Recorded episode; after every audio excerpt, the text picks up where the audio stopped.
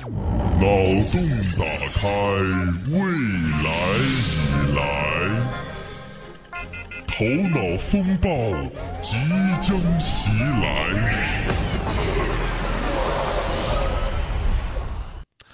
来，那么咱们一起来，有的事情脑洞大开。呃，最近有个新闻说的是安徽有个十八岁的小伙子脑洞大开，来了，他到网吧的收银台嗯，去偷偷钱，偷了人家一百五十块。偷了一百五啊！呃，这个不是多少的一个问题嘛，嘎，问题是他犯错误了嘛，肯定要问原因啊啦。说实话啊哇，你娃子在偷钱呢？什么原因？啊我我偷钱是因为我跟我老汉儿关系不好，我要让我老汉儿丢脸，丢呃，对不起，丢脸也不至于去做这样的事情吧？以前我小的时候，为了让我爸丢脸，你我也做了什么？你做了什么？ 我不想暴露了。 这个不要脸的事情，对 做做很多羞羞的事情嘛，可以丢老爸的脸。呃，其实呢，有时候有些哈事情呐、丢脸的事情呐、真的是只有脑洞大开的人才做得出来。我想说，其实你是想让别人丢脸，结果让反而让自己丢脸了。有一个网友就说的是，他小时候到动物园去看猴子，然后呢，那个猴子们就关到那个嗯 铁笼笼头嘛啊铁笼头来，他呢看着睡觉了，脑壳往里头伸伸伸伸，咯儿就卡在那个铁笼那个那个钢条中间了，哎哎呀，怎么来了？哭啊！爸爸爸爸，快救我呀！撕心裂肺的啊，所有人都不看猴子，咦，你看那个鱼，所有人都在看他，甚至连猴子都在 看了。 这就猴子说：“哎呀，今天终于咱也有的看了。”所以说你看是不是最后自己成了笑柄了？小的时候看《还珠格格》，哎，《还珠格格》也是一个脑洞大开的电视剧。你看那个香妃啊，哦一转起来，所有蝴蝶都挨着她，嗯超香的。对呀把你的手放下。啊，对，不，他他就是那种跳着舞嘛，对身上散发着狐一种狐狸的香味，不是狐狸的，就就自带香味，自体香，孜然不是这这体香。然后有个妹儿，她在网上留言，她就很羡慕香妃那种自带的体嗯香，她就拿沐浴露。呃，那个不是带点香味吗？呃，当成乳液在身上涂抹身上抹抹抹抹，然后放学回家的时候下大雨了，身上淋了水，全身都是泡泡，然后好哭着梦 幻啊！你妈没有香水吧？喷点香水就可以解决一切问题了。小女娃娃很小，我不晓得你小的时候有没有那种，就是啊偷自己老娘的化妆品来。 是啊呀、对啊，化妆品就是那个口红涂的满脸包都是，然后指甲油涂到嘴唇上去，穿着妈妈的高跟鞋。真的是脑洞大开的童年了。哎呀，说到脑洞大开，最近有人提了一个话题，说其实男的比女的更怕死。我也是这么认为的，嗯因为哼，我有一个闺蜜，老公住院了啊哈，哭着要写遗嘱，那病很重噻，可其实他能是。就是给个痔疮，好不好？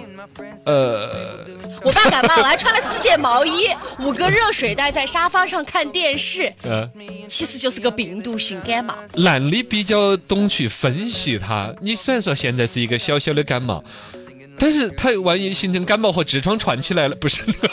就是欧洲啊，曾经有过因为流感啊死几千万人的。呵呵哒。喝到西班牙流感嘛，那是很著名的事，但现在不存在那个时代现在。医学这么昌明，呃，确实相对来说，女同胞好像心反而宽一点。是啊你看有些大妈些腰椎间盘突出了，还天天跳广场舞，我要把她突出的地方调回去。 是吧？然后有些阿姨刚刚给了胆结石，第三天就开始走，我们到屋檐去抢土鸡蛋。 相比之下，男同胞们有一些脑洞大开的危机感也是正常的。当然，说到脑洞大开，其实你应该把这些创意用在创业上头是不错的。创业，最近就有一条微博说的是，有一个同学他创业，嗯，他开了早餐店，不错吧？早餐呐、卖油条啊、豆浆啊、方油糕啊、糖油果子。啊那得看看他是七零后、八零后还是九零后了。通常情况下，如果是八零、九零的话，憋憋这个早餐店会死的，为什么呢因为？他起不来。啊，对哈， 早早。啊，我的早餐店已经开张了，朋友们，快来吃午饭啦！ 其实说到创业啦，真的是有很多很有创意的、脑洞大开的人创业，但是也会遇到问题。比如说，有算命先生摆算命的摊摊儿，嗯，结果呢，连日亏损。怎么会亏损？为什么？呀？为什么呀？原来就是因为这个算命先生他就没有算到，自己根本就不是算命的这 块料。我一直都不太相信这一点。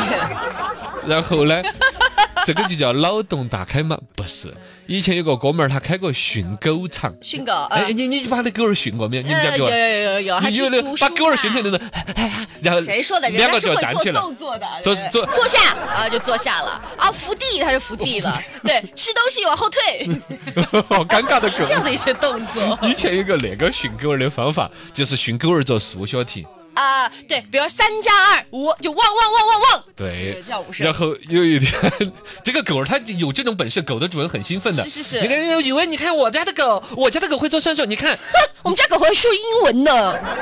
怎么 说？Goodbye，Goodbye 哎我。开玩不是笑，开，玩这笑。做做数学题真的有那种的，就是它，因为小狗儿的智商家可以相当于人的四岁五岁都有，你人四岁五岁耍乘法都有可能会了。对，所以他听得懂你说话的。然后你就跟他讲，二加二等于几？汪汪汪汪的意思是吧？嗯哇，这厉害厉害！所有狗这个主人的圈子都很羡慕这家主人，直到有一天不羡慕了，为什么？有一天就听到那家的狗儿哇哇哇哇哇哇一直叫不停，生病 了？说咋了咋了？哎呀，刚才有个死娃娃跑起过来问我的狗，狗狗一万加一万等于多少？哇哇哇！他叫到两万。狗很实在，是吧？这个狗，你们家的狗有没有这么实在？ 我们家的狗压根儿就不会算数学 题。小狗狗，请问派等于多少？三点一走啊！ 数学太好了。说这个训狗，呃，有一个哥们儿，以前他开了一个训练狗的一个训狗场，然 后呢，最开始还觉得多好的，嗯直到有一天有一个狗的主人抱起自己狗儿过来找，你看，你看，你搞啥子呢？啊，我的狗儿怀孕了，你晓得吧？你要负责。就是狗主人说狗怀孕了，去找训狗场的。我负责，我我又不是我干的，你不我不是你干的，在在你那儿出的事。 然后呢，还有一些就是吃货，嗯，吃货可以开很多创业的门路，但一定不要开饭店。为什么？因为吃货开饭店，很有可能会把自己吃垮台。哦，就等于说控我今天准备的菜品全是被自己给吃完了。不行，我控制不住我自己。 我今天要试一下菜呢，我才试一下。 不过我觉得吃货开饭店真的是一件最幸福的事情，饿了就吃，吃了就睡，睡了继续又吃。好尴尬的吃货。